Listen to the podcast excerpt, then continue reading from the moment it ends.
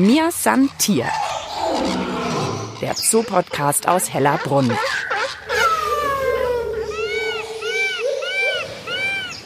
Ich höre ein bisschen Wasser rauschen und das Pony schaut mich mit großen Augen an. Ich bin im Mühlendorf und sage damit Hallo und herzlich willkommen zu einer neuen Folge von Mir Santier, der Zoo-Podcast aus Hellerbrunn. Diesmal wieder mit mir, Mischa Drautz. Und neben mir steht Elisa Schenke, Biologin und im Tierpark Hellerbrunn zuständig für Artenschutz und Umweltbildung. Und heute bist du vor allem da als Teamleiterin der Artenschutzbotschafterinnen und Artenschutzbotschafter. Ja, genau. Das ist unser Team von Ehrenamtlichen, die wir im Tierpark verbreitet äh, an verschiedenen Stationen haben. Und dort sind sie da, um mit den Besucherinnen und Besuchern in den Kontakt zu treten, um eben bestimmte Punkte zum Artenschutz und Naturschutz noch mehr darauf einzugehen. Also hier gibt es nämlich nicht nur schöne Schilder, wo irgendwas Tolles zu den Tieren steht, sondern tatsächlich immer wieder diese Station. Wir schauen gerade, da vorne steht im grünen T-Shirt. Das ist die Marianne und das grüne T-Shirt, das ist eben typisch für unsere Artenschutzbotschafter. Die haben auch ein eigenes Logo. Wenn man mal auf den Rücken schaut, sie sehen ein bisschen anders und daran erkennt man sie eigentlich immer ganz gut. Und da haben wir eben vier Stationen insgesamt. Wir haben in Mühlendorf eine Station, an der Polarwelt eine. Dann haben wir noch ein Thema zu Biodiversität. Das ist gerade leider nicht im Einsatz. Und dann haben wir noch ein Thema zum Regenwald. Und das ist leider eben auch im Moment nicht zum Einsatz. Weil einfach die drin sind und in Corona-Zeiten einfach noch ein bisschen mehr Vorsicht ist, oder? Ja, genau, das ist der Hauptpunkt, warum wir jetzt gesagt haben, wir wollen jetzt mal mit wieder starten. Man muss auch sagen, die ArtenschutzbotschafterInnen sind jetzt seit gut zwei Jahren nicht mehr so viel aktiv im Einsatz gewesen. Die müssen sich auch erst wieder einfinden und dann haben wir gedacht, wir starten mit zwei Stationen. Und warum sind dir denn die Stationen so wichtig, Elisa? Weil es meistens an diesen vier Punkten jeweils spezielle Themen gibt, eben gerade zum Naturschutz, zum Artenschutz, wo wir Menschen noch was ändern können. Also wir kommen jetzt dann später zum Polarwelt, da geht es auch ganz viel um den Klimaschutz. Aufklären, was können wir als Gesellschaft tun, um das Problem einfach anzugehen. Bei anderen Punkten beim Regenwald, das sind Hotspots, wo viel passiert, wo aber auch noch viel gemacht werden kann. Und darauf wollen wir einfach eingehen. Und wir wollen eben auch mit dem Podcast da ein bisschen mehr drauf aufmerksam machen und schauen uns die jetzt einfach mal direkt an und gehen rüber zu Marianne.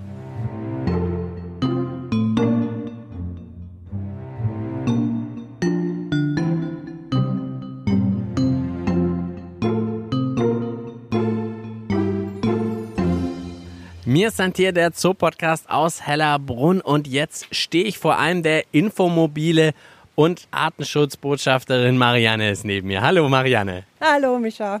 Wie ist es denn? Seit wann machst du das denn? Ich bin vor zweieinhalb Jahren dazugekommen.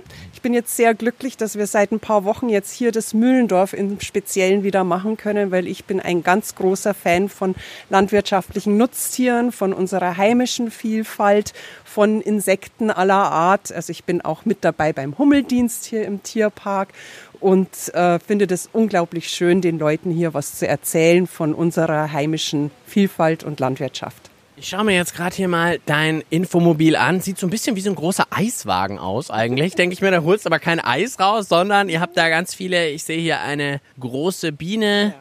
Keine echte Biene, muss man jetzt dazu sagen, sondern sozusagen eine Kunststoffbiene.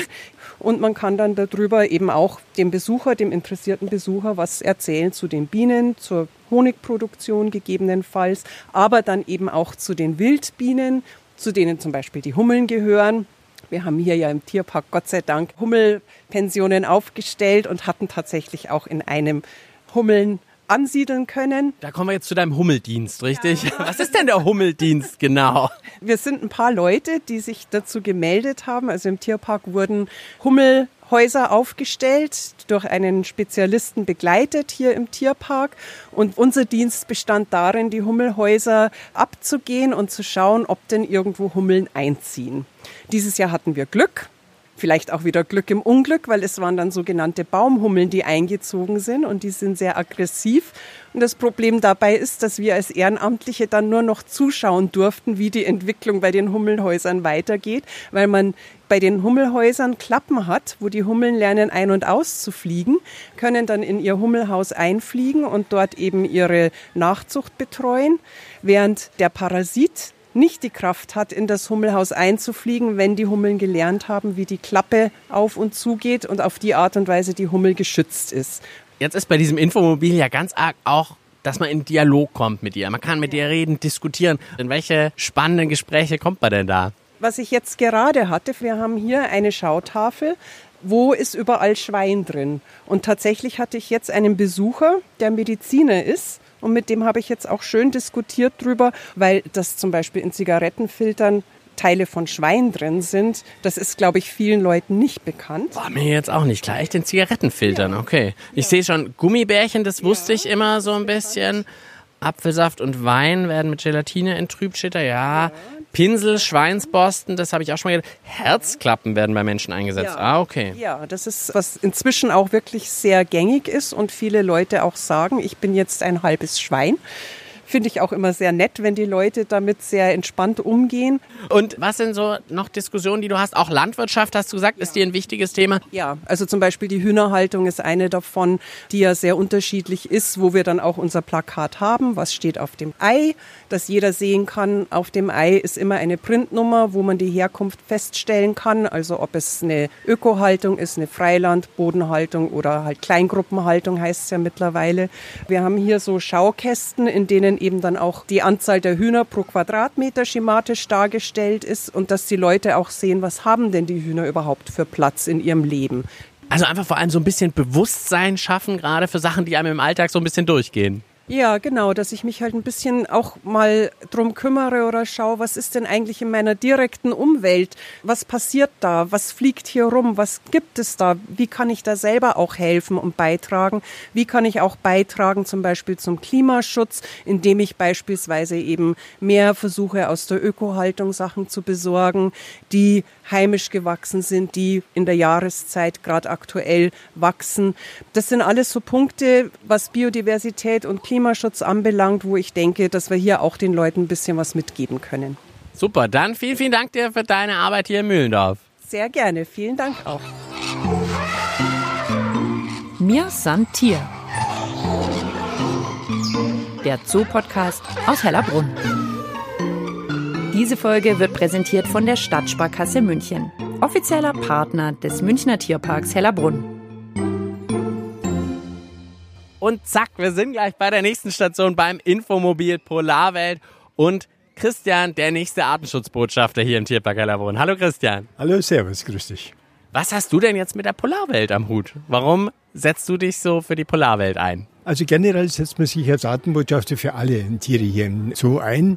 Aber Polarwälder sind insofern interessant, da ja wir die Möglichkeit haben, mal die Eismeerbewohner sozusagen, die Nordpolbewohner, auch die Pinguine, die ja nicht nur am den Polen leben, sondern auch in erstaunlicherweise in Südafrika am Kap leben, in wärmeren Gebieten. Und da gibt es sicherlich viel zu erzählen und auch zu diskutieren. Das haben wir schon gehört, dass das eigentlich so ein bisschen euer Lieblingsjob ja auch ist, tatsächlich im Austausch mit den Besucherinnen und Besuchern zu gehen. Über was kannst du am besten erzählen? Also ich glaube, am besten kann ich erzählen über die Lebensräume, die bedingt durch die Klimaerwärmung natürlich enger werden. Was passiert mit den Tieren? Wenn sich das hier verkleinert, das Gebiet, dann sind auch die Revierkämpfe eine andere.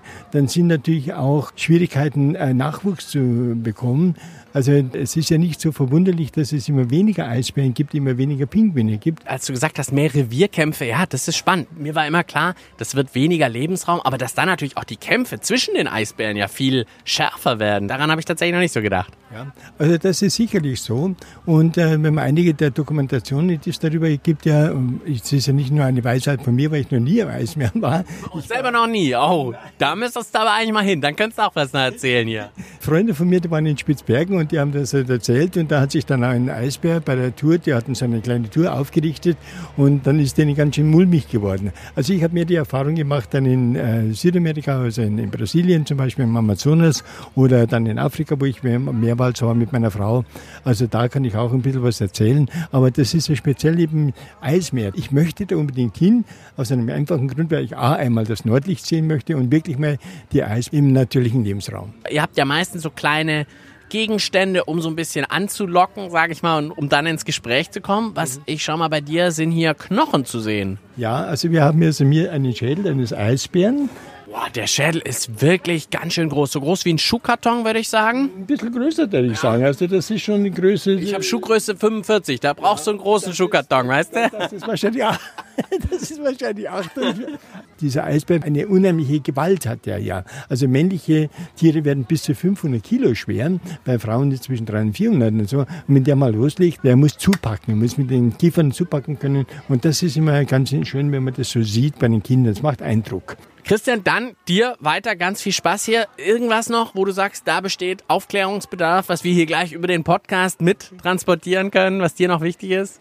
Wir müssen uns Gedanken machen über die Verschmutzung der Meere. Es ist eine Kette. Wir haben etwas unterbrochen durch die Überfischung und dann ist es natürlich eine Gefährdung wieder für die Pinguine. Genauso dieser Plastikmüll, der im Meer rumschwimmt, der schwimmt ja auch nicht nur in der Donau und sonst wo in der Nordsee, Ostsee, sondern auch in den arktischen äh, Gewässern. Und das ist natürlich auch eine Gefährdung für die dort lebenden Tiere, auch für Eisbären. Das ist zum Beispiel schon etwas, wo man sich wirklich verstärkt Gedanken machen muss, wie gehen wir einfach mit unserer Welt um? Auch die Lebensräume über Gasförderung, über was jetzt natürlich ein Punkt ist, nicht, oder über Ölförderungen in der Antarktis. Also das muss man sich mal überlegen, was man da zerstört. Und das ist, glaube ich, eine ganz, ganz wichtige Geschichte, dass man das weitergibt. Dass man sagt, wir Leute, wir müssen aufhören damit. Wir müssen etwas anderes tun. Wir müssen die Lebensräume bewahren. Bewahren, auch für die Generationen danach. Das war doch mal ein leidenschaftliches Plädoyer von dir. Vielen Dank, Christian, für deine Arbeit hier bei der Polarwelt. Dankeschön.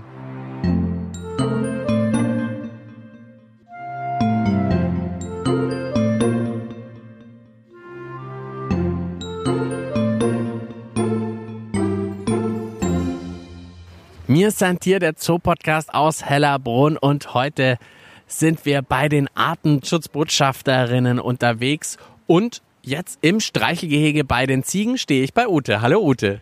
Ja, hallo, grüß dich. Du hast jetzt kein Infomobil vor dir, sondern läufst hier einfach durch den Streichelzoo. Was ist denn deine Aufgabe hier als Artenschutzbotschafterin? Ich habe hier sozusagen ein großes Infomobil, wie man sieht, wo man sich super gut bewegen kann. Und meine Aufgabe ist es hier ein bisschen zu schauen, dass alles so geht, wie es gehen soll. Also man muss ein bisschen auf die Besucher achten, man muss ein bisschen auf die Ziegen achten. Zum Beispiel muss man schauen, dass keine Kinderwägen reinkommen. Wir haben zwar überall Schilder, aber das wird nicht nicht immer alles sofort so gelesen. Unsere Ziegen fressen wahnsinnig gerne Papier in allen Formen und Farben. Ich schaue gerade mal, ob in meiner Tasche irgendwas ist, was ich gleich mal zumachen muss. Ja, also wir wissen auch nicht warum, aber es ist so. Und dann bieten wir halt die Besucher, diese Sachen halt einfach dann wegzustecken und nicht jetzt zum Beispiel gerade unsere Pläne, die Tierparkpläne. Jeder setzt sich hier hin. Oh, wir gucken mal, falten sie auf. Ist nicht so gut, macht man lieber draußen auf den Bänken.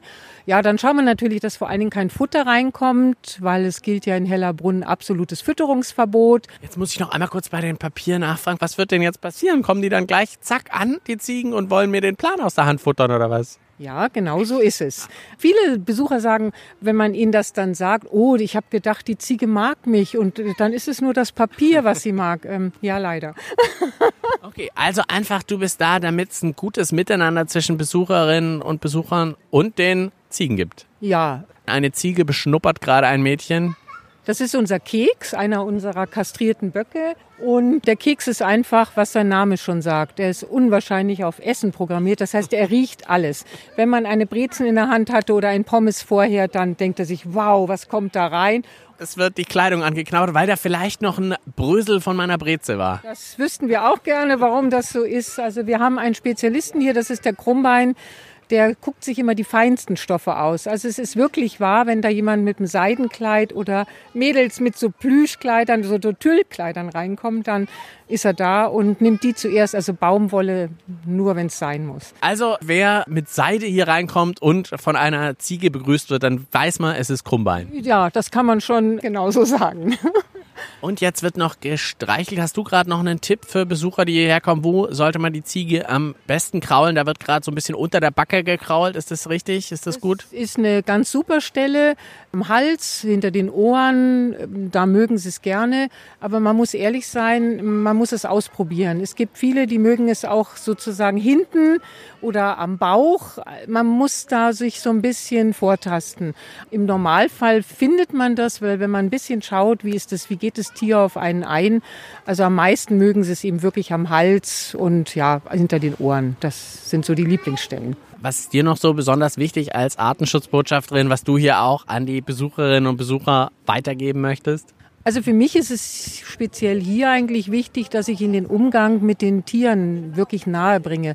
Es wird dann auch oft gesagt, oh, schau, bei dir bleiben sie stehen. Und dann erkläre ich ihnen auch, warum sie bei mir stehen bleiben. Ich gebe ihnen kein Futter, da habe ich überhaupt nichts mit zu tun, sondern es ist rein so, wie ich mit ihnen umgehe. Und was ich denen halt immer sage, ihr müsst eben leise sein, nicht zu schnell sein, euch Zeit mitnehmen und dann wirklich auf das Tier eingehen. Und dann hat man hier einen Riesenspaß. Also tatsächlich auch vielleicht das Tier eher auf mich zukommen lassen, als dass ich direkt hingehe, oder? Richtig, ja, also absolut. Es ist eine ganz tolle Geschichte. Also ich kann mir das eben leisten, weil ich oft genug hier bin, auch in Zeiten, wo nicht viel los ist. Und wenn man sich dann da oben einfach hinsetzt, dann merkt man auf einmal, wie die kommen und sich so um einen rum drapieren. Und das ist dann eigentlich eine ziemlich schöne Sache.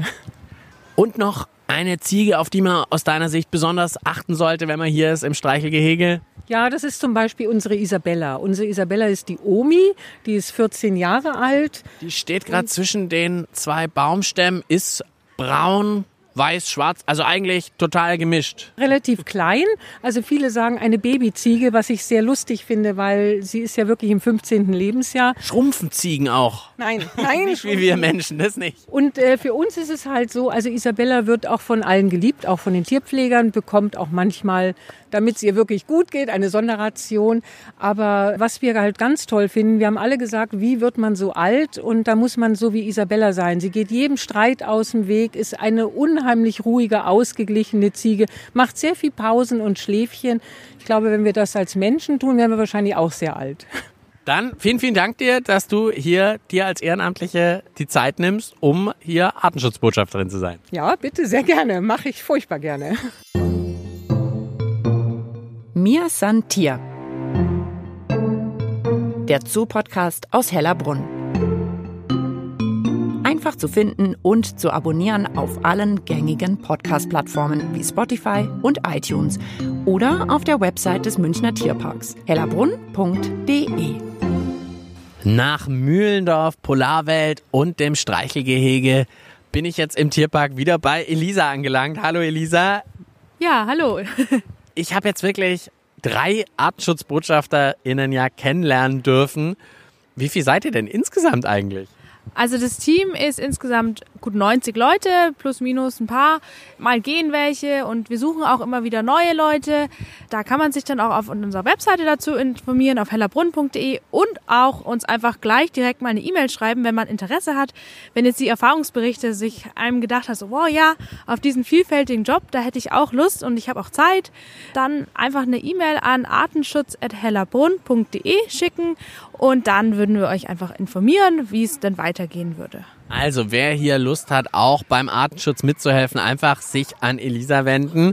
Also auch an die Ziegen habe ich gar nicht gedacht. Also dass man auch da tatsächlich sagen kann, ich kann da auch was vermitteln. Ja, genau. Oder auch was Marianne am Anfang gemeint hat mit den Hummeln. Also wir haben auch immer noch kleine einzelne Projekte. Es ist ein vielfältiger Job. Ich glaube auch, dass er bei, bei den Besuchern und Besucherinnen sehr gut ankommt. Und die Artenschutzbotschafterinnen machen es ja auch gerne, sonst würden sie nicht hier sein. Wie oft ist man dann bei euch im Einsatz? Kannst du das grob sagen, damit man auch weiß, wie viel muss ich denn da einplanen, wenn ich bei euch mitmachen will?